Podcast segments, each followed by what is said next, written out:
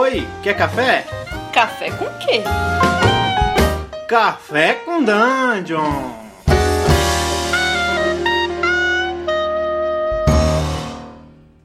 Bom dia, amigos do Regra da Casa. Estamos aqui para mais um Café com Dungeon, na sua manhã com muito RPG. Meu nome é Rafael Balbi. Hoje eu estou aqui bebendo um, um cafezinho é, com, na verdade, um cafezinho não. Estou bebendo aqui uma, uma, um cappuccino, né? Que é isso aí, esse cafezinho meio café com leite, porque é da época que eu, que eu era fresco, que eu gostava de eu gostava de jogar, eu gostava de jogar tomando cappuccino, gostava de, tomar, jogar tomando todinho.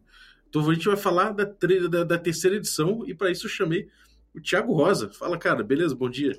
Opa, e aí galera? Eu tô, eu tô de dieta, tô tomando um milkshake proteico aqui. Caralho, milkshake proteico, gostei. é, então, cara, e você tá tomando milkshake proteico porque você, você quer ficar bombado aí, você quer ficar. Você quer combar. É isso aí, né? O padrão pra combar, você precisa fazer esse sacrifício. A gente começa aí pela alimentação. É, cara, então, a gente fez um recap aqui no, no Regra da Casa, a gente fez um recap, um recap, a gente fez um, uma retrospectiva do D&D, né, a gente trouxe o Diogo, falou do D&D antigo, de como começou, não sei o quê, a gente chegou até a segunda edição, edição né, com AD&D. Mas aí a gente chegou na terceira edição, já não é mais old school, né, nem a segunda edição direito pode ser dito old school, então aí já não é mais alçada do Diogo do Diogo Nogueira. Cara, assim, é, é, a terceira edição, é, hoje em dia, muita gente olha torto para ela. Tem muita gente que ainda joga a terceira edição. É, eles fizeram. Saiu uma lista do, do Fantasy Grounds, dos mais jogados e tal. E ela tá, tipo, sei lá, em sétimo dos jogos mais jogados. Tá ali ainda, né? Tá, tá no é. páreo. É, então, e, e, cara, é assim, é um, é um sistema que, por mais que a gente veja hoje ele como, como ultrapassado e cheio de defeitos, ele teve o D&D nessa época, ele teve uma grande reformulação e a terceira edição tem imensos méritos, né, cara? É, tipo, ela influenciou muito o, o game design da época, não só por causa da, da licença, né, da, da licença OGL, que foi um negócio que mudou o jeito como funcionava o mercado de, de RPG, mas, tipo, pelo jeito que a mecânica dele funciona, né? E, tipo, tinha sistemas antes do 3.5 que tinha uma mecânica unificada de resolução, mas geralmente você tinha que tipo, jogar e consultar em tabelas e tal. E a 3.5 resolveu isso de um jeito muito muito elegante, assim. Você tinha um sistema só para tudo, de rolar o D20, somar e consultar, e você usava o preço para tudo, assim. Essa, tipo, ele tem um milhão de, de regras minuciosas depois disso, mas a regra central dela é, é isso, é só isso. Você rola um dado, soma um, um, um número e, com, e, compara com uma classe de dificuldade. Essa é a básica dela. Essa é uma base muito simples e muito forte, tanto que continua sendo usada até hoje no, no próprio D&D. É, isso é uma, uma revolução, de certa forma, né? Você não tem mais um sistema para resolver habilidade outro sistema para combate, uma coisa diferente para poder achar passagem secreta, e, e até a segunda edição do AD&D, isso era uma coisa que existia, então, de certa forma, a gente tem uma ruptura, talvez, aí, entre o que é o que era o old school e o que passa, passam a ser os sistemas mais modernos e talvez uma característica clássica disso seja a, a, é, uma menor modularidade e um sistema melhor estruturado, né? Talvez ele, ele seja ele seja uma figura aí que apareceu dos sistemas bem estruturados, né? Ele começou a se estruturar e, e se, se tornar um sistemão, né? Isso, exatamente. Eu acho que ele é, ele vem de um de uma ideia, porque mais ou menos, tipo, nos anos 70 e 80, os jogos eram pensados mais como jogos do que como produtos, eu acho. Eu acho que a terceira edição é um dos primeiros RPGs pensado como produto. E acho que essa ideia dele poder ser bem é, trabalhado e expansivo vem não de uma vontade de fazer um bom jogo, mas de fazer um produto durável. Ah, isso é interessante. E, e você acha que isso tem a ver com essa coisa da OGL? É, com certeza. Tem, tem uma. Um, meio que uma, uma teoria da conspiração que rola do, sobre a OGL, né? Que a. toda a equipe que trabalhou durante a, a, a elaboração da terceira edição, né? Eles sabiam que não iam continuar na Wizard quando terminasse o trabalho. Né? Eles sabiam que iam ser freelancers. Então, curiosamente, a licença OGL que foi elaborada por essas pessoas é muito boa para freelancer. Ela dá uma liberdade muito grande para você aproveitar todo aquele trabalho que eles fizeram na época que eles estavam sendo pagos. Eles podiam usar aquilo como base para produzir o próprio conteúdo deles, pelo eles receberiam o pagamento integral. Então, assim, era muita vantagem para essa galera que trabalhou com isso no, na Gênese, a, a OGL. Né? A empresa do, do Monte Cook surgiu a partir daí, né? Sim, Monte Cook, é, o Monte Cook foi muito importante, né? É, é, é assim, para explicar para a galera, a OGL é a licença, né? É a licença do, do jogo que, que virou uma licença aberta. Ou seja, antes, antigamente tudo você tinha que. Todos os produtos daquela linha tinham que ser produtos é, da própria TSR na época, né, é, da editora que estava lançando o DD na época. Depois da OGL, os produtos não precisam mais ser da editora. Você pode ter terceiros, é, terceiros né, third party, lançando os produtos compatíveis com o DD, né? E então você tem um, uma documentação do sistema D20 que você abre para o mercado e fala: quem quiser desenvolver aqui em cima pode desenvolver, né? É, e tipo, a grande vantagem disso é que tinha coisas que você não podia pegar do, do livro básico. Assim. Por exemplo, a tabela uhum. de XP você não podia colocar no seu livro. Então a ideia era que as pessoas fizessem livros, suplementos novos, mas que eles precisassem do livro básico do D&D, do Player Handbook de D&D para jogar. Então, era uma ideia da Wizard ganhar com as compras dos outros. Né? Tipo, você quer jogar o jogo novo, sei lá, da White Wolf, você vai precisar de um, um Player Handbook para jogar, porque ele usa D20 e tal. e aí é. foi ficando, foi crescendo muito, assim. Tipo, chegou, tem uma, uma época que meio que todos os outros sistemas, pô, era uma, o, quando a Wizards lança a licença GL, né? Tava numa era meio que dos sistemas da casa. Cada editora tinha, tipo, seu próprio sistema e, e tudo que eles faziam era meio que voltado para aquele sistema, né? Uhum. O, o, Storyteller mesmo é um, um, grande sistema da casa. É só é verdade. Que, é, só que aí, tipo, com a, a, a, licença GL e com a quantidade de gente que queria usar as coisas, com, tipo, a importância de ter o selo D20 na capa do, do livro, né? Só isso já fazia o livro vender mais as pessoas começaram a pensar que, tipo, não dava para usar só o sistema da casa. Então, tipo, muitas editoras passaram a lançar os livros com é, estatísticas duplas, né? Estatística para o sistema da casa e estatística para D20. Algumas até pessoas abandonaram o sistema da casa e foram totalmente pro D20, né? Sim. Mas, é, mudou muito. Tem jogos que, geralmente, e alguns eram muito ruins essa, essa época. Você não tinha muito controle de qualidade. É, porque, tipo, acho muito complicado isso, cara. Tipo, freelancer, quando ele vai trabalhar com, com a parada de jogo, geralmente isso não paga muito, sabe? Tipo, então o cara tem que fazer um negócio que ou ele quer fazer, ou ele sabe fazer. E aí, geralmente, eles tinham gente que conhecia aquele sistema da casa, né? Aí chegava o mesmo cara e falou, pô, agora faz pra D20 também. E o cara não sabia D20, tá ligado? Aí saiu umas coisas escabrosas. O, o, os da, da Alderac, que teve o, o Sétimo Mar e o Lenda dos Cinco Anéis nessa época, as pessoas meio que fingem que não existiu a época de vida. É, né? Porque, é, foi uma época de trevas. é, e quem foram os designers assim que você acha que foram mais importantes para a terceira edição do D&D?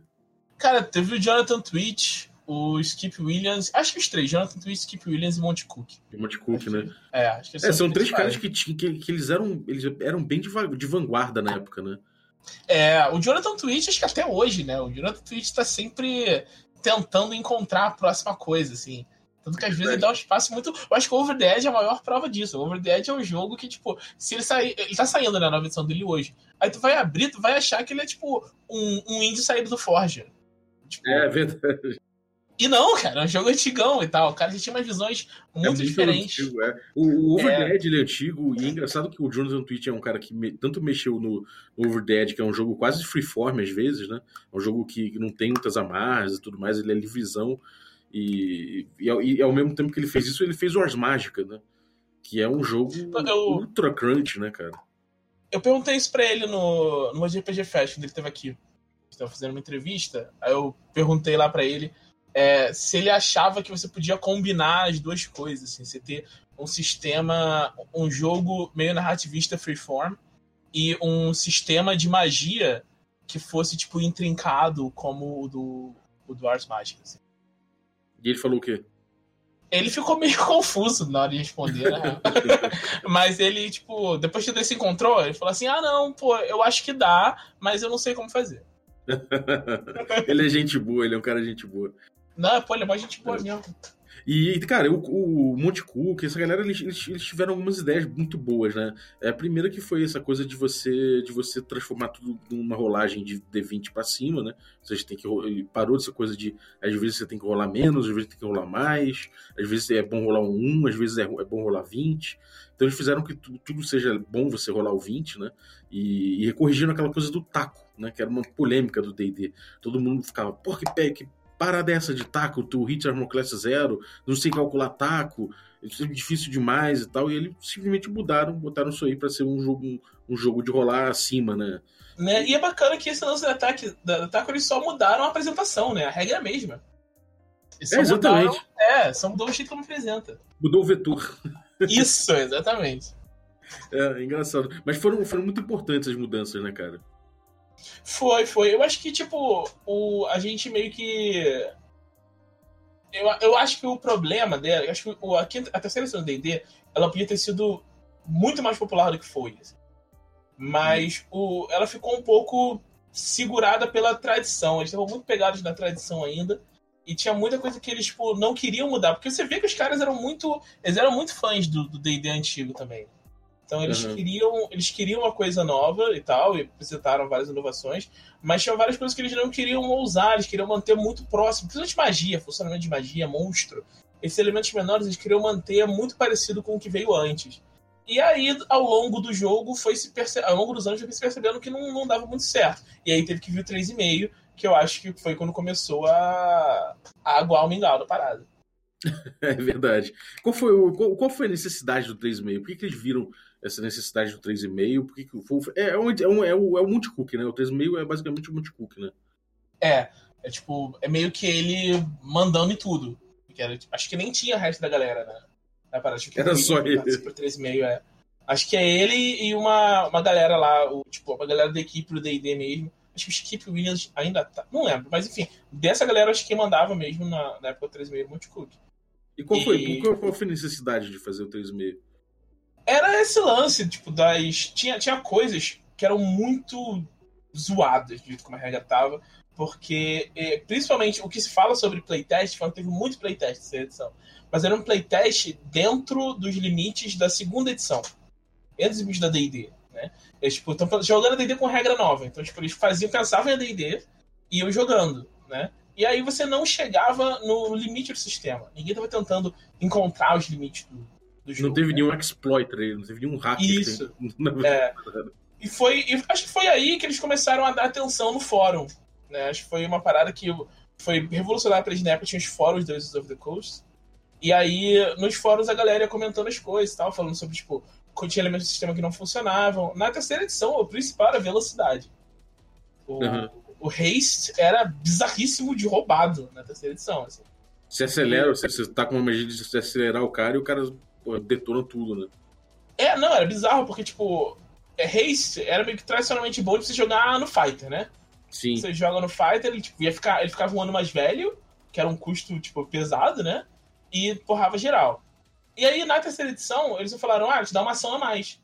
Só que, tipo, te dar uma ação a mais é bom pro Fighter, mas é muito melhor pro Mago. então, o Mago, eles tipo, lançavam hate nele mesmo, e com o haste acelerar a magia, o cara lançava três magias por rodada. Então era assim. De muito difícil de preparar encontros. Virava as coisas completamente. O cara mandava magia. O cara não passou no save, manda o outro. Não passou no save, manda o outro.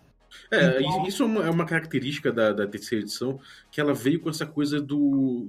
É, é uma tendência que já vinha do ADD da segunda edição, que foi de você começar a lançar livro para customizar seu personagem, isso. você pegar os kits, e não sei o que. E a terceira edição, pelo, pelo visto, chegou e falou assim: bom, vamos oficializar mesmo, vamos construir isso já no, no livro básico e vamos, vamos expandir, e apontar como expandir isso, né? Então é. você tem uma customização muito grande de personagens e talvez essa seja a principal característica dessa edição, né? É, esse lance dos, dos splats, né, desses livros de, de conteúdo, ele, ele tava tão pensado no começo da terceira edição que, tipo, o primeiro Splat saiu, tipo, um mês depois do saiu o, o pack. Cara. Saíram os três livros juntos ele tava escrito primeiro, punhos e espadas. E ele é bem ruim, na real. você vê que, tipo, ele deve ser escrito junto dos, do, dos livros, sabe? Tem uhum. umas coisas nele que você vê que, tipo, não tá muito polido, que eles não estavam com o domínio total daquela, daquela mecânica. Os outros vão melhorando, assim. E uhum. Eles até. Acho que depois eles até revisitaram essa, essa noção do que eles estavam fazendo com, com os splats do 3,5. Acho que de repente foi um dos motivos de fazer. Porque uhum. os splats na. Assim, o principal motivo do 3,5 é, é grana, né? Ganhar grana. A Hype tava apertando, cobrando eles para ganhar mais. E eles queriam tipo, vender mais livro básico. eles queriam lucrar mais com os splats. Porque os splats da 3 são tipo capa mole e miolo preto e branco, são os baratos. Uhum. E os splats da 3,5 é tudo capa dura e miolo colorido. E uhum. os livros são tipo, sei lá, tem mais de quatro vezes o tamanho dos livros. É, né? É verdade. É, isso, isso é uma coisa, uma coisa curiosa, né? É, a, a, evolução da a evolução editorial da terceira, da terceira edição ela foi muito significativa. Ela foi a primeira edição, é, em termos de, falando em termos de design, de produção e tudo mais, na era do computador, né? Na época uhum. tinha uma, uma, um computador pesado no, na produção. Então a diagramação toda é feita no computador, né? Você já tem a capa com, com, com não sei se já, já começa a usar pintura digital, agora não, não recordo, mas você já começa a ter uma, uma, uma facilidade de produção muito maior, né? É, então é, é bem mais ilustrações, a quantidade de ilustração parece que me aumentou bastante. É, até ilustrações pequenas no meio do livro, né? E, e frufrus, assim, tipo, fazer o, a capa parecer um grande pergaminho, sei lá, um, um, livro, né? A capa de um livro, e dentro é como se você estivesse folheando esse tomo, né? Então, e, e se tem, sei lá, o desenho do, do, dos personagens, às vezes parece o Leonardo da Vinci estudando, né? Aquele anatomia uhum. do personagem do monstro também. Então, tipo, é, editorialmente foi teve uma mudança muito grande, né? Da, da, da segunda, dos livros da segunda para a terceira edição. É, eu acho que é mais unificado, assim, porque os livros, os livros antes de D era meio, meio que, não é, não é que não fosse tipo loucão, assim, mas tinha livros que eram muito diferentes um do outro, né? E uhum. essa essa linha do do D&D eles mantiveram bem, essa linha central, né? E aí eles tinham, sei lá, tinha uma, uma divergênciazinha nos livros de Forgotten, que usam um tipo diferente de diagramação, e livros de Eberron, porque o resto era tudo seguindo o mesmo padrão. Então tinha, era meio bem uniforme você pegar assim dessa forma. É, essa, essa uniformização é bem clara. Quando entra capítulo novo, quando sai, esse tipo de coisa é, é, é, fácil você ver em todo livro, né? Até porque é fácil você pegar esse arquivo no computador e passar, né? Você, tipo, você passa para outra pessoa e fala, bom, isso aqui é o template, faz em cima do template aí, é igual. É. É mais fácil até em termos de, de produção, mesmo até para terceiro. É chegar né? pro cara. Imagina, cara, eu fico. Eu tava, eu tava meio que saindo do assunto. Eu tava lendo do, sobre o, a, a Palladium esses dias, e o cara da, da Palladium, dono da Palladium, esqueci o nome cara, alguma coisa Libeda, Kevin Libeda. O, no, o dono da parada, ele diagramava tudo na mão, sabe? Tipo, meio depois de, de, chegar a Mac e tal, não sei o quê. O cara falou que ele continuava diagramando na mão porque ele diagramava mais rápido do que a galera que diagramava. É, isso aí nessa época você, você devia ter muito esses caras que, que desdenhavam do computador e falavam, ah, isso é moda, isso é, eu faço na mão muito melhor. Mentira, não faz. Não tem como. Né, os caras mas, de fato, dá para ver, é, é, engraçado isso, na segunda edição, você pega muito livro, na primeira edição do AD&D, você pega vários livros e você vê erros, às vezes, principalmente em edições mais baratas, você vê erro de, de produção editorial mesmo, do tipo, sei lá, uma linha, uma, uma, um corte que o cara fez, e você fala, pô, isso aqui é um corte de estilete, né? Isso aqui, isso aqui é uma linha que o cara, o cara tipo, ficou mal, mal impresso, ali, mal, mal desenhado, porque é um, um formato analógico. E já a terceira edição ela é muito mais profissional nesse ponto, né? Você já vê que é uma profissionalização do jogo, né? Não é, como você falou, não é mais um jogo e um manual de jogo, é um produto, né? Uhum, é. E foi mais pensado nesse, nesse lado de, de produto, eu acho. E aí, nisso, eles estavam, tipo, tomando mais cuidado com para quem eles licenciavam, tipo, com que eles estavam tentando cortar muito custo, né? Então, muita coisa que eles tinham que fazer, eles passaram para outra pessoa, para outra pessoa, outra outro grupo fazer. Aí, tipo, o a editora da Margaret Weiss publicou Dragonlance, o, a, Dra a Dragon Magazine era a Paizo que fazia, não era a Wizard. Acho que era toda uma tentativa, tipo, tentar manter toda essa estrutura que todo mundo esperava de D&D, só que gastando a menor quantidade de dinheiro possível. Uhum. É, o, a, a, a Paizo que lançava Dragon Magazine, né, cara? Isso, a Paizo fazia Dragon Magazine. Ah, cara, a Paizo é tipo, é, é um, um concorrente que a Wizards totalmente criou, assim. Ela criou esse monstro, né? É, eles queriam. A Paizo só queria fazer aventura, cara. A Paizo fazia Dragon Magazine e tava super de boa. E tem coisas bacanas no Dragon Magazine, tem coisas muito ruins na, na Dragon Magazine, porque não tinha, tipo. Revista é complicada, né? Não tem muito tempo de testar as coisas. Então uhum. só ia, tipo, saindo, tinha muito conteúdo legal. Muito, os artigos de fluff da Dragon Magazine eu costumava gostar. E eles costumaram fazer, na, nem na Dragon Magazine, na Dungeon, né? Que eles faziam os dois. Na Dungeon, eles começaram a fazer umas aventuras em série, né? Aí eles uhum. fizeram Age of Worms, acho que Savage Tide foi na, na Dungeon também. Eles fizeram aventuras em séries no D&D e a pessoa foi curtindo, né? A pessoa foi se interessando. Eles queriam fazer um cenário a partir dali, usando o D&D mesmo e tal o, o cenário de Pathfinder ia surgir aquilo ali, ia ser um cenário para eles fazerem aventuras de D&D. É, porque Só pra que quem aí... não sabe, a Paizo foi quem, depois, mais tarde, fez o Pathfinder, que parece muito, né? O D&D terceira edição, 3.5. É. E aí, então, ele veio daí, então, veio tudo daí, né? É, aí, tipo, chegou na quarta edição, a, a Wizards mudou a licença. Não era mais a licença OGL, era uma outra licença muito mais, mais sei lá, restritiva. Que, tipo, praticamente dizia, a qualquer momento você pode pegar as suas coisas e dizer que são delas e você não pode fazer nada. então, tipo, ninguém usava. E aí, eles basicamente disseram, tipo, eles tiraram a, a, a Dragon e a Dungeon da Paizo, eles iam começar a fazer dentro da casa. E aí os caras da Paizo ficaram, pô, então a gente não pode mais fazer aventura? Fica, ah, você pode usar essa licença aí, que vai ferrar vocês. E eles viram que não tinha jeito, e como eles queriam voltar, continuar fazendo aventura, eles inventaram o Pathfinder só para escrever aventura. Tipo, ninguém, eles não, em nenhum momento eles esperavam que o Pathfinder fosse ser, tipo, passar o D&D em vendas, sabe? Eles só queriam, é. cara, deixa eu continuar fazendo minhas aventuras aqui, deixa eu não morrer de fome, sabe? É, que pra quem não sabe, né, eventualmente, né? Não quer dizer eventualmente. Pra quem não sabe, na quarta edição acabou que o, o Pathfinder passou o D&D em venda, né? E essa coisa, essa tradição de fazer aventuras e, e, e Adventure Paths, né? Que essa sequência de aventuras, é, acabou vingando e é uma das principais características do Pathfinder, né? É, e tanto que é meio que a, a Wizards meio que adotou isso, né? Agora eles não, não dividem em paths, não é em fascículos, mas tem todas essas aventurezinhas, todo ano tá saindo aventura. Tipo, é muito mais aventura que sai agora do que saía antes pra sair pra quarta edição, né? Uhum, acho que é. eles foram meio que na onda da paz, de fazer essas paradas. Sim. É, é, cara, você acha que é, comercialmente foi, foi, foi um sucesso? Não foi? Como é que foi a trajetória da 3.5, assim, que você, você acha? Então, eu tava vendo umas paradas do, do Ryan Dance, ele era, tipo, gerente de venda. Era alguma coisa do comercial da, da Wizards na época. E é, ele sempre falava que, tipo, todos os splats que lançavam, a ideia era, tipo, chamar atenção pro livro básico, né? Então, uhum. o, o que ele apontou que era o problema foi quando os splats começaram a ficar caros de produzir. A partir do 3,5. Que, tipo, uhum. enquanto um splat é baratinho, um livro assim, só pra circular, as pessoas verem, pensando, pô, que bacana, agora eu vou comprar um livro básico para jogar isso. Tava ótimo.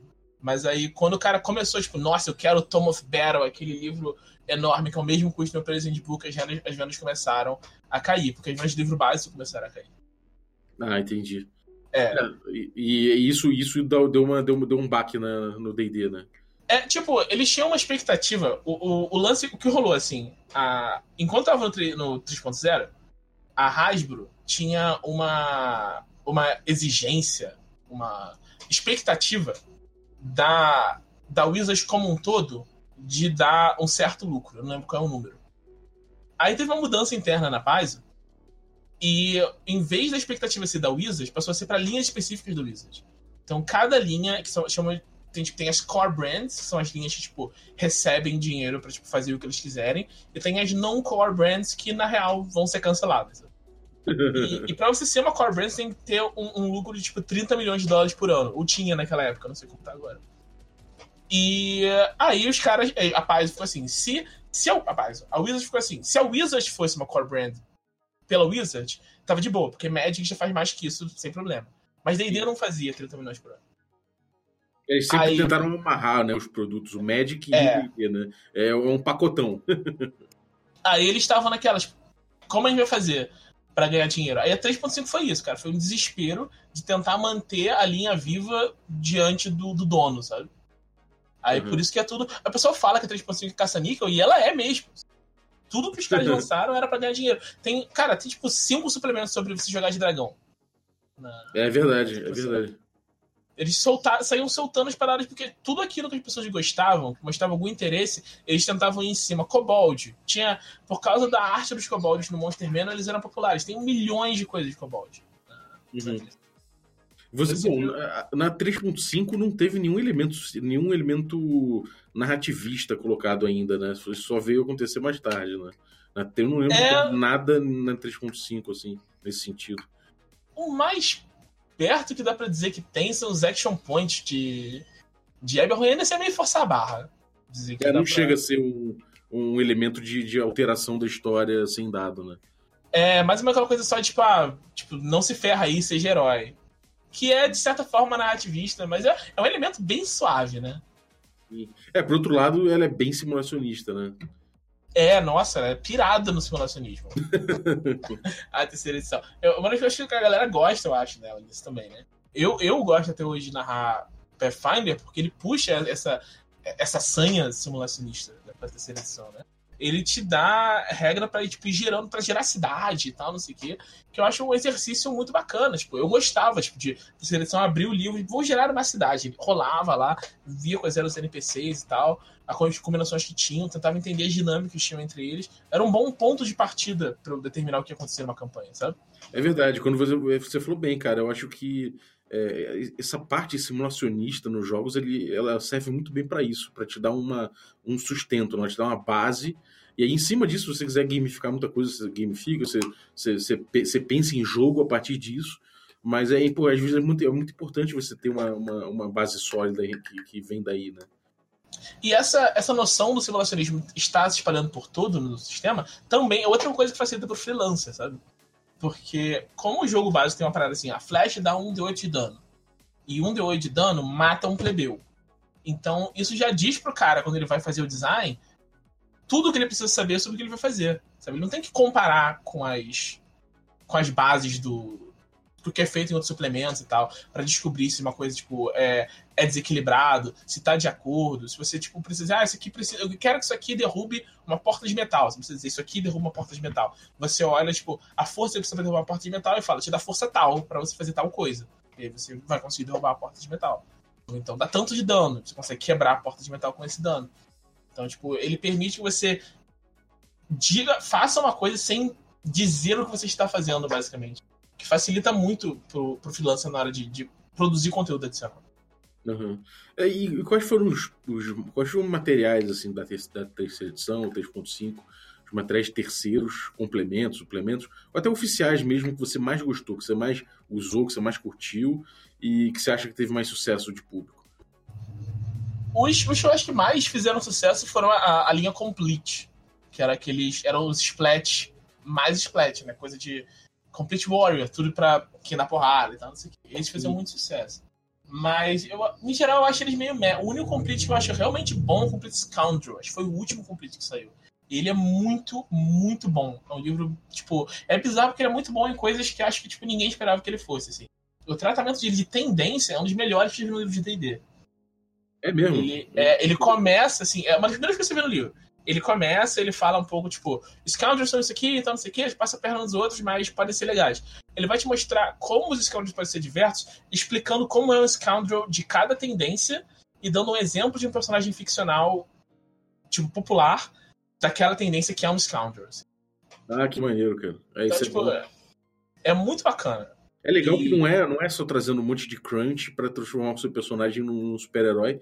Pelo contrário, ele, tá, ele, ele, ele, acaba dando uma pintura, né? Ele, ele, ele dá mais, mais cor a esse, essa classe, esse tipo de personagem, né?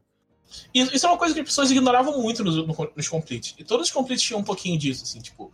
O Complete Warrior tinha regra para fazer torneio e tal, dicas de, de coisas para você fazer numa cidade, se você é um, um, um guerreiro, um combatente, sabe?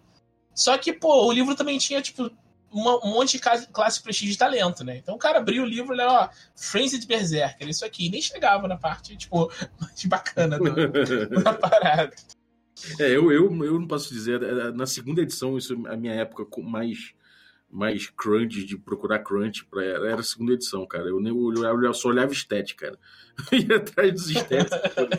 depois que eu vim ser, vim, vim ser gente. e terceira... a segunda edição, a segunda edição pirava nisso às vezes também. Pirava. Aquele, o, o Complete Elves Handbook, que ele é, tipo, o livro quebra, tipo, todas as regras que tinha estabelecido antes. é verdade. Não tem, não tem, é, é sem era nem beira aquele negócio. Agora, é, assim, do, do, dos, dos produtos é, de terceiros, assim, eu lembro que tinha uh, aquele, é, eu acho que é Draconomicon, né? O Draconomicon era da Wizards mesmo. Era da Wizards mesmo. Ah, não era de é. terceiro, na verdade, era da Wizards. Que eu acho que era muito Mas popular, tinha... muita gente. Eu acho que todo mundo tinha, é. todo mundo que eu conhecia tinha assim. Ele saiu aqui, ele saiu aqui no Brasil até. Ah, porque, é claro, a Devir trouxe pro Brasil a terceira, né? É. A Devir trouxe muito pouca coisa, mas ela trouxe Draconomicon, trouxe os Complete, trouxe até, até bastante coisa de Forgotten Realms, na verdade. Não sei se foi Devir, mas alguém trouxe Dragonlance, o livro básico de Dragonlance, que não era da Wizards, era de terceira. Mas, é, teve isso. Dragonlance era terceirizado, Ravenloft é terceirizado, Ravenloft era da White Wolf. White Wolf. Uhum. É verdade, né, cara? Bizarro. É, não, tipo, a gente falando isso hoje em dia nem, nem dá pra acreditar, né? É, é hoje, olhando hoje em dia, é bizarro mesmo. O, o Monty Cook, ele fez o Arcana. Ele fez o Arcana Unearthed, depois o Arcana Evolved, que era a versão dele das coisas, as próprias classes dele, tá, não sei o quê. Era bem malucão, bem viajado.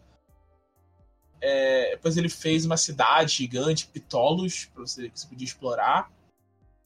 E acho que o mais marcante desses suplementos OGL, no final das contas, é um que quase ninguém leu e quase ninguém usou para jogar, que é o Book of Erotic Fantasy. Que foi o que. Ah. É, o livro que destruiu a bolha do D20, assim. Por quê? Que, que, conta, conta mais dele. Tipo, ele é um livro sobre, tipo, putaria em D&D. Essa é a ideia do livro. E, e, quando a Wizards viu que isso ia sair, eles ficaram tipo, gente, pode isso? A gente deixou isso na licença? Eles foram olhar a licença e, tipo, não tinha nada dizendo que eles podiam aprovar ou negar o uso de nada, sabe? Então a licença estava dizendo, pô, esses caras podem fazer isso. Meio que ninguém pensou que alguém pudesse fazer isso, e a Wizards não queria que o jogo tivesse associado com isso, né? Que a você marca que, tivesse. Você acha que isso levou uma, a, a, essa licença mais restrita na quarta edição? Não só levou uma licença mais restrita na quarta edição, como eles mudaram a licença GL, que eles tinham falado que nunca iam mudar, e estava escrito na licença que eles nunca iam mudar, logo antes de sair uhum. o Book of Fantasy. Eles mudaram para ele não poder ser, ser lançado com o selo D20. Mudaram as exigências para isso. Aí depois disso, todo mundo ficou com medo de, de fazer coisas usando a OGL, porque perceberam que às vezes podia mudar a qualquer momento. Tava ali. Nossa, cara, é, isso, isso é, é uma puta história, né, cara? Né? assim, pontos positivos da edição. O que você acha que são as melhores, melhores contribuições da edição? e que tipo que mais é, fez a edição a terceira edição brilhar e a 3.5 também. Eu acho que a melhor coisa dela é o sistema unificado de resolução de conflito. Rola D20, é, são o marco, né, cara? É. Mas acho que o pessoal mais pensa, porque ninguém pensa nisso como coisa da terceira edição mais, porque a gente teve a terceira, teve a quarta, teve a quinta, né? Mas aí o diferencial da edição em relação às suas é a customização, porque tipo, você pode virada você pode brincar. O, a, a, parte, esse minigame de criar personagem, né? Na terceira edição é uma coisa que, tipo, se você curte, você se diverte fazendo. É, é, é verdade. Não é tanto assim na quinta edição, por exemplo. É a bonecagem, né, cara? É a combate Exatamente. você chegar e ver pequenos detalhes do seu personagem que vão influir no jogo, vão influir no combate, não necessariamente só no combate, mas que vão fazer uma diferença boa ali dentro, né? Então você tinha. Você, você pegava não só é, opções interessantes, mas você ia fazendo uma árvore de personagens. Você virava um fighter, depois você combinava com o rogue, depois você combinava com não sei o quê. Que era uma coisa que na segunda edição você tinha, as pessoas faziam, dual class ou multiclass, ainda que timidamente, não era um sistema que, que facilitava isso. Na terceira edição isso virou, virou uma parada que era tão estimulado que acho que algumas combinações levavam a classe de prestígio, né? É, e tipo, até os NPCs inspiravam os NPCs. O Minster tinha tipo seis classes. O Driz tinha, tinha, sei lá, quatro. Os caras viajavam muito, assim. O, o, o tinha o nível de bárbaro. Tipo, por que eles tinham o nível de bárbaro? eu até hoje não entendo isso. É verdade. É, cara, eu confesso que, essa, que na terceira edição eu já tava meio de saco cheio dessa coisa, sabe? Eu, já, eu, eu tinha, eu tinha entrado para pro meu pro meu coterri de vampire e, e, já tava de saco cheio desse tipo de coisa. Então, eu, eu, era aquele cara que já tava pensando em, em, em como é que é? Em, em, ser o cara o cara da interpretação e achava que combagem não tinha nada a ver com isso. Hum. E é bacana que o, o vampiro ele tem as duas paradas. muito bacana essa dualidade do, do vampiro. O pessoal até hoje fala, né? Tem tipo dois estilos de jogar vampiro.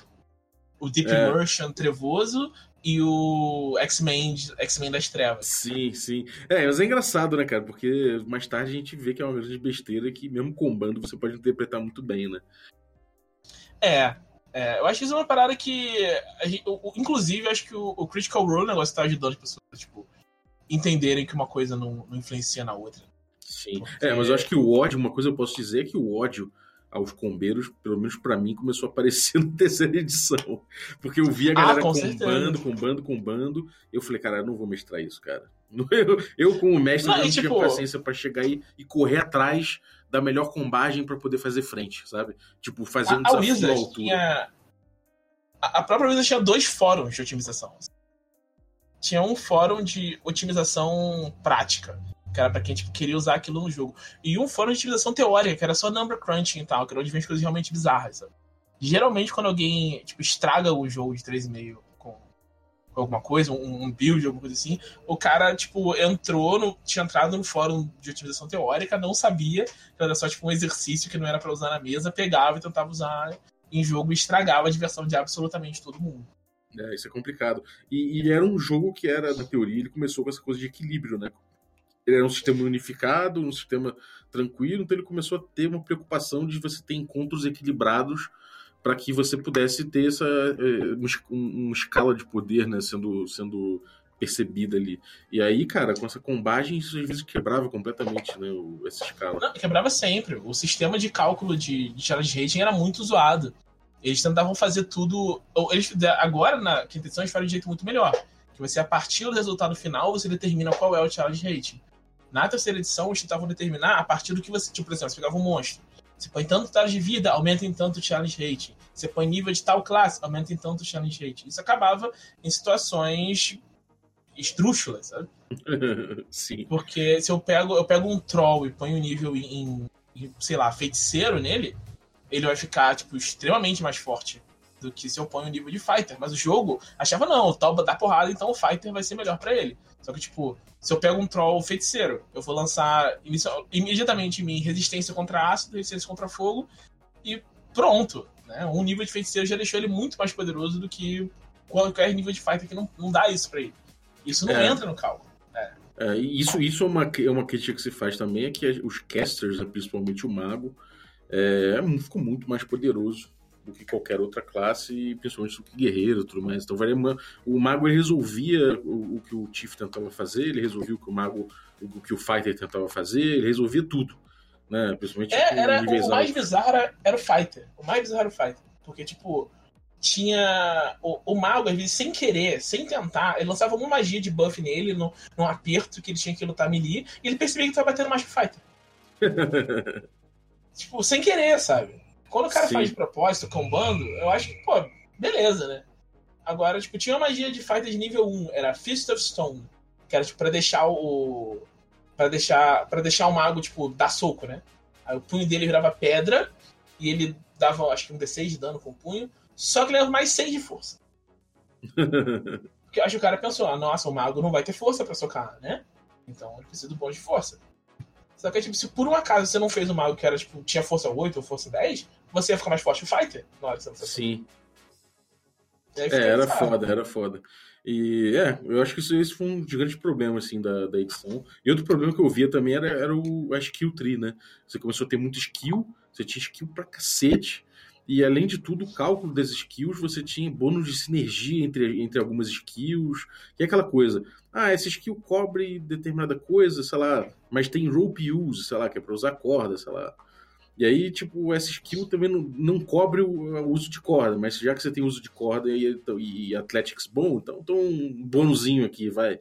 E aí você tinha vários bônus que você ia surgindo da, da sua customização. E isso, cara, é. pra mim se tornou um inferno Eu, eu passava de level com o meu bardo, eu falava, ah, não, caralho, que saco. Calcular agora de novo tudo que é sinergia. Minha ficha já tinha um buraco de tanta borracha, sabe? Eu, caralho. É. E, tipo, tem. É, tinha habilidade de classe prestígio e tal que fazia você usar uma perícia como outra, ou de talentos e tal. Às vezes eram coisas legais, tipo, tinha, tem um, um, um, build que eu tinha feito na época que tinha, tinha uma, uma, um tipo de performance que era perform weapon drill. Você fazia tipo uma, um, um, floreio com a sua espada, né? Uhum. E aí tinha coisas que permitiam usar perform como outras coisas. Então, e tinha um que usava perform no lugar de save. Então, tipo, jogava uma fireball em mim e eu fazia um floreio com a espada e cortava fireball no meio. Fazer. Eu achava isso muito irado.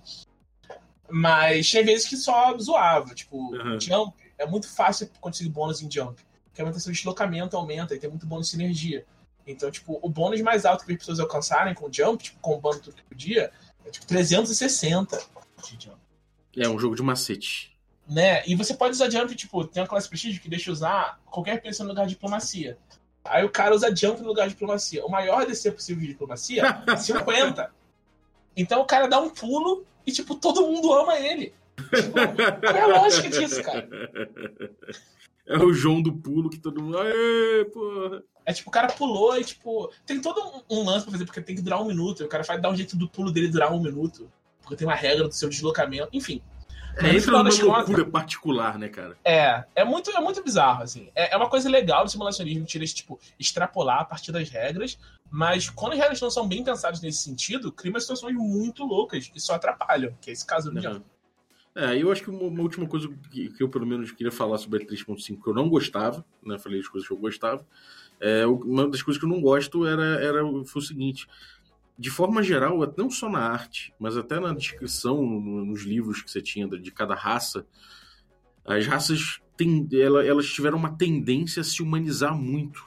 Né? Você, antigamente você tinha um anão que era uma coisa muito diferentona de, do, do que era um humano. Ele, o anão ele não era só um, um humano baixinho, parrudo, que tinha uns bônus ali, e que bebia cerveja e falava grosso. Não era bem isso.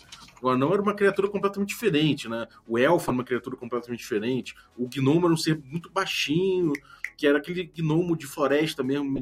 O gnomo passou a ser. Ficou, ficou mais alto. Ele ficou, porra, quase. Sabe? Todo mundo aumentou. O gnomo ficou o tamanho do Halfling. O Halfling aumentou, ficou quase o tamanho do elfo, o elfo aumentou, ficou quase o tamanho do humano. Não ficou uma coisa meio humanizada pra caramba, e parece que o caminho evolutivo que eles propunham para todas as, as, raças era mais ou menos parecido, uma coisa de uma evolução parecida para todo mundo, sabe? É, eu acho que é bem isso mesmo. Tinha, a gente via muito isso na arte. Acho que tipo, a descrição era uma pontinha, mas acho que a arte evidenciava isso demais. Assim. A menina, a, a Halfling icônica, né? Tem várias horas que você olha para ela e você não sabe que é uma Halfling. Se não tem ninguém Sim. grande do alto dela, você não sabe. Parece humana. É, exatamente, cara. Isso é uma coisa que eu acho que realmente a, a terceira edição é, deixou um pouco a, a, desejar, né? Até isso, isso se estende um pouco aos, aos monstros que acabam, de certa forma, você não vê mais também aquele. Pelo menos nos, nos livros básicos dos monstros, você não vê tanta descrição de habitat, daquela coisa que você tinha na segunda edição. Eu acho que o, o livro básico, pelo menos de, de monstros da terceira edição, já não era tão tão rico assim em termos de informações, sabe, que não fossem voltadas para o jogo, para o combate, para aquela loucura toda lá. Tudo, é, isso, isso vai melhorando, mas isso vai melhorando. A parte, tipo, o Monster Manual 1 é assim, o 2 é, é bem meh também. O 3 eu não lembro, mas o 4 e o 5 são muito bons. É, eu já não cheguei neles. Muito, é, eles dão muita. Eles trazem monstros mais. Eu acho que sempre é assim, cara. Os monstros sempre, os livros de monstros sempre vão melhorando pro final. Pathfinder foi a mesma coisa. Uhum. Livros de monstros, no final, eles vão, tipo, sendo meio que sendo forçados a inovar. Aí eles acabam botando mais cuidado naquilo que eles estão fazendo, né? Que no é. começo é só, tipo, pegar os monstros antigos e trazer de volta, né? É, mas a comparação com, por exemplo, com a segunda edição, você teve todo um cuidado na segunda edição de você botar é, como é que era o habitat da criatura, como é que ela vivia, o que, que ela, como é que ela caçava. Então você meio que não olhava aquela criatura como uma, um ser de combate necessariamente, né? Você olhava aquela criatura como é. uma pessoa que é um, um monstro, tudo bem, que os personagens vão interagir. Na terceira edição, uhum. eu era meio que fisgado quase para um combate, porque eu olhava, tinha é. muitos stats, tinha muito poder, tinha muita coisa assim, mas eu falava, porra, sabe, eu, eu, eu era chupado por um, por um combate, né? Uma coisa é, mais... isso tem mesmo. Acho que até mesmo nas, nas mais pra frente, isso acaba. Porque assim, era meio difícil usar os monstros às vezes, que não explicava como usava as habilidades. Uhum. Então, tem uma sessãozinha explicando assim, é assim que esse monstro luta. Aí te dizia, tipo, o que fazer, às vezes, tipo, o que lançar em cada rodada, se você queria que funcionasse e tal. Uhum. Então, esse lado continua até o final mesmo. Mas, tipo, o lado de trazer mais fluff e, tipo, dizer como ele se integra no mundo, isso foi melhorando ao longo do, ao longo Não, do que tempo. bom. é, demorou, cara. Pô, acho que a gente deu uma, uma bela de uma, de uma visita aí na terceira, né? É, acho que sim, cobriu bastante coisa. Deu saudade, cara? Você vai querer jogar? Pô, não, cara. Eu também não.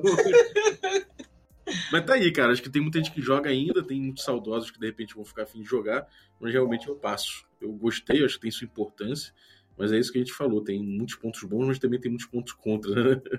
É isso aí, é isso aí.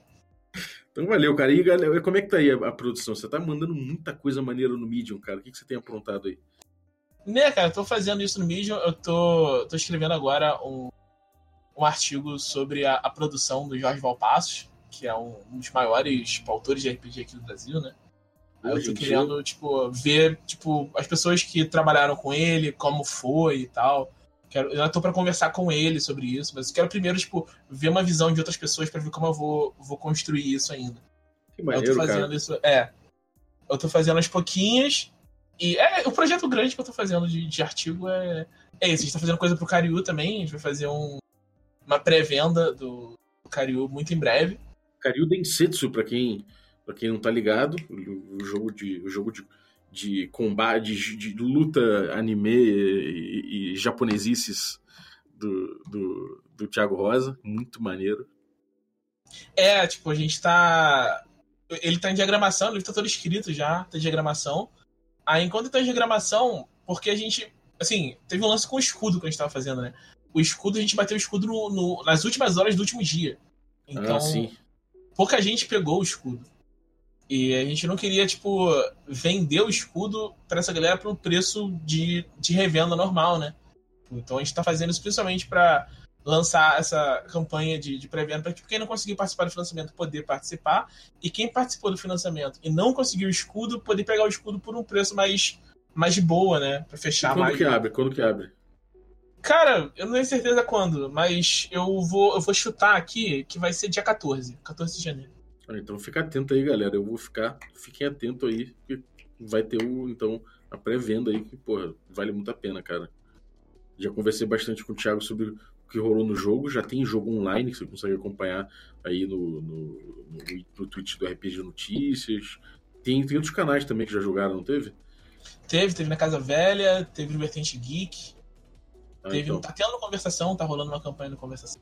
Ah, então, você consegue dar uma olhada no jogo, jogaço, vale muito a pena. E, e mais o que? Mais o que você tem aprontado aí? Conta aí. Ah, falar em stream, a gente vai ter uma stream de Dragon Age RPG no RPG Notícias na semana que vem. Eu acho É, que vai ser na quarta-feira. É mesmo, que foda. Não tava É. ligado, não. Saiu totalmente por acidente, decidimos hoje. Ninguém, ninguém sabia. Você está sendo a primeira pessoa a saber. Olha só, furo aqui, né, galera? Irado, maneiro. E vamos ter surpresa aí no, no RPG Notícias. A gente tem surpresas pra lançar em breve, né? É isso aí, é isso aí. Vamos ficar de olho nessa parada. Maravilha, cara. Obrigado, então, cara. Valeu mesmo pela participação aí. Eu acho que a galera deu uma surfada aí na, na história do D&D nessa terceira edição. Eu também dei. E, galera, se vocês estão ouvindo aí essa stream, na, esse stream, olha, se vocês estão ouvindo aí esse podcast na quarta-feira, tem nosso stream presencial online. Atualmente a gente terminou a nossa segunda temporada de Magic Punk de forma, de forma épica. É, e agora a gente vai entrar no hiato jogando outras coisas. Ramon Mineiro deve mestrar Masks, é, ou seja, é um jogo de super-heróis aí do Apocalipse Engine, mas não é bem de herói, é uma coisa um pouco, mais, um pouco diferentona. Ele vai, vai botar um tom de comédia, então Ramon vai mestrar super-herói de comédia aí. Eu sei que vai ser bom, então acompanhe nosso twitch.tv barra regra da casa, toda quarta às 21 horas. É, e aí tem o nosso podcast que voltou, então você pode ouvir sempre aí às 6 da manhã de segunda a sexta. É, para mais uma temporada aí, espero que no mínimo também 200 episódios. É, e além disso, cara, nosso YouTube, nosso conteúdo aí de, do, no, nas redes sociais. Você pode achar a gente aí até no Instagram com várias fotos interessantes. Então acompanha a gente aí. Terças-feiras também vai voltar com stream. A gente vai ter agora o fim, a season final lá do, do Blades in the Dark, que foi lançado agora em português. E vai começar, depois de Cult, que já terminou, a gente vai começar um Unknown Armies e um outro jogo que provavelmente o Carlinhos, o Carlinhos Malvadeza vai mestrar, a gente não sabe exatamente o que é, mas pode ser Cthulhu Dark ou algo assim. Fica, fica de olho aí que vai vir bastante coisa legal aí. Regra da casa também. Então, muito obrigado e até a próxima.